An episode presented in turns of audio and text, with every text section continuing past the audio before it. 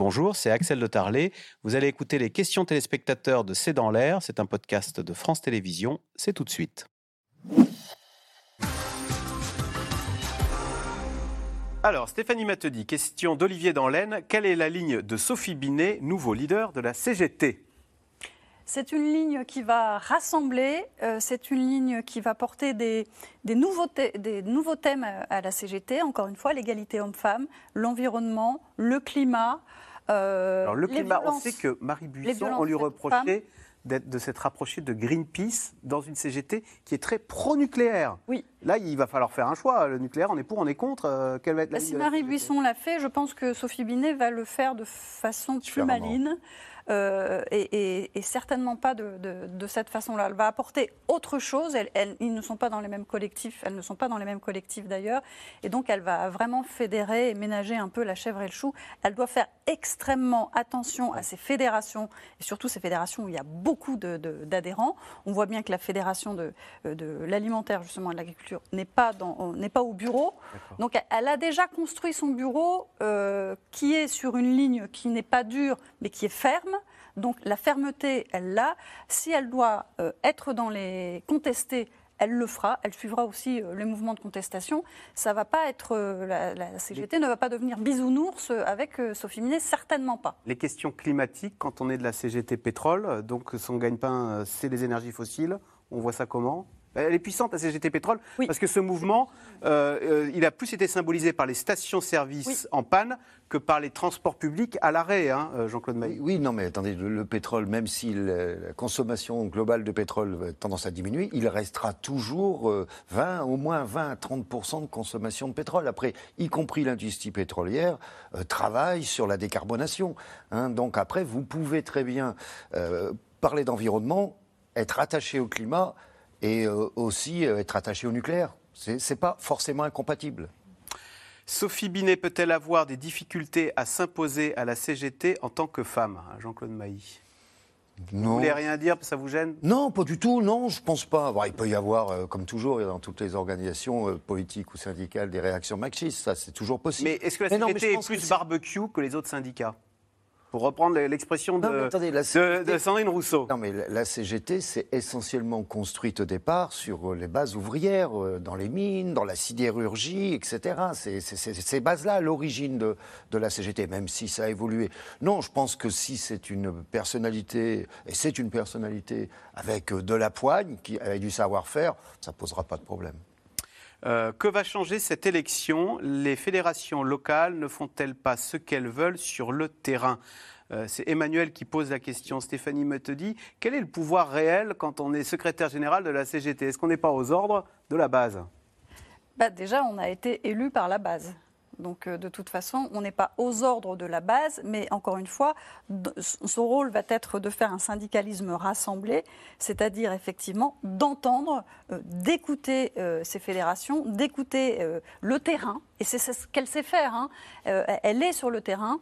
Et donc à partir du moment où elle travaillera beaucoup, elle ne restera pas là-haut en VIP mais elle sera sur le terrain, euh, près des unions départementales, près des fédérations. En les entendant, elle va réussir à, fédérer un syndicalisme rassemblé. C'est euh, ce que l'on attend d'elle.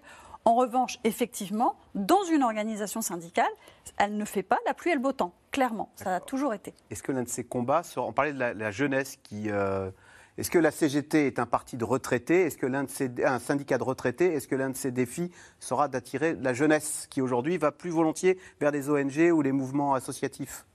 Ben, elle va elle va sans doute pouvoir euh, récupérer euh, quelques, quelques jeunes. Vous savez, euh, il y a 1800 syndicats à la CGT et dans ces 1800 syndicats, il y a 1800 syndicats. il y a la Confédération, il y a la Fédération, il y a les unions départementales et puis il y a les syndicats, la base. Donc il y en a 1800. Et il y a 640 000 adhérents. Et parmi ces 640 000 adhérents, il y en a 100 000 qui ne sont pas rattachés à ces syndicats.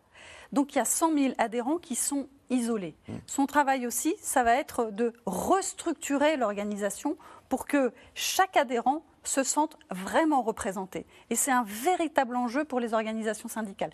Et ça passera par l'arrivée de nouveaux jeunes Jean-Claude Mailly, vous, vous, parliez tout à l'heure, vous avez un parallèle entre la CGT et le Parti communiste. Et vous disiez que la CGT s'était détachée du Parti communiste de peur d'être entraînée dans son déclin. C'est non, c'est quelque chose. Non, non, mais quand il y a eu toute une période où le PC avait pour aller vite, la main sur la CGT. C'était elle qui nommait le secrétaire général? Oui, moi je disais en rigolant, et au bureau confédéral, il y a un curé socialiste pour montrer qu'ils sont ouverts. Voilà, c'était une blague. Mais bon, donc l'effondrement du PC, il faut bien comprendre que le temps social et syndical est beaucoup plus long que le temps politique.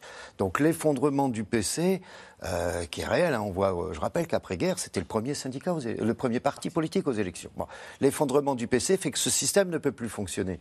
Pour autant, dans l'appareil, je dis pas chez l'adhérent, mais dans l'appareil CGT, ce lien syndicat-politique, il n'est pas encore euh, réellement coupé. Sauf qu'aujourd'hui, au lieu d'avoir un seul parti de référence, bah, vous avez toutes les écoles trotskistes, PC, les mélanchonistes, etc. Des gens qui, pour se mettre d'accord, ont tendance à aller sur une position dure. Et pourquoi les relations étaient-elles est-ce vrai aussi mauvaises entre Philippe Martinez et euh, Jean-Luc Mélenchon, qui aurait pu incarner, enfin, euh, qui incarne l'aile gauche quand même en matière de politique, donc l'héritage un peu du Parti communiste. Ce n'est pas pareil. Bah, non Il ne fonctionne pas. D'abord, pas pareil. C'est des tempéraments différents, c'est des formations euh, politiques Très différentes. Philippe Martinez a dû rendre sa carte au PCF en 2002. Euh, il faut signaler d'ailleurs que Sophie Binet était plutôt passée par le Parti Socialiste, hein, pas le Parti, euh, Parti Communiste. Et franchement, s'il y a vraiment des personnalités au tempérament aux antipodes, c'est bien Martinez et Mélenchon. Et Mélenchon. Qui essaie de lui voler la vedette Et Mélenchon a essayé de voler la vedette à plusieurs reprises. Et, Martinez ne s'est pas laissé faire. En 2019-2020, déjà sur la, première tentative de réforme des retraites, celle-ci. Sur la loi travail. Sur la loi travail. de toute façon, il y, a un il y avait un contentieux Martinez-Mélenchon et Martinez a, refusé de passer, j'allais dire, sous les fourches codines des Insoumis. Mais là, vous le disiez à l'instant, hein, Sophie Binet, elle a été elle du Parti Socialiste, hein, mmh. et non pas du tout. Euh, et elle venait de l'UNEF. Et de l'UNEF. Mmh. Merci beaucoup euh, de nous avoir éclairé sur cette nomination surprise donc de cette femme de 41 ans à la tête de la CGT, Sophie Binet, euh, qui représente donc la branche cadre. Bonne soirée sur France 5.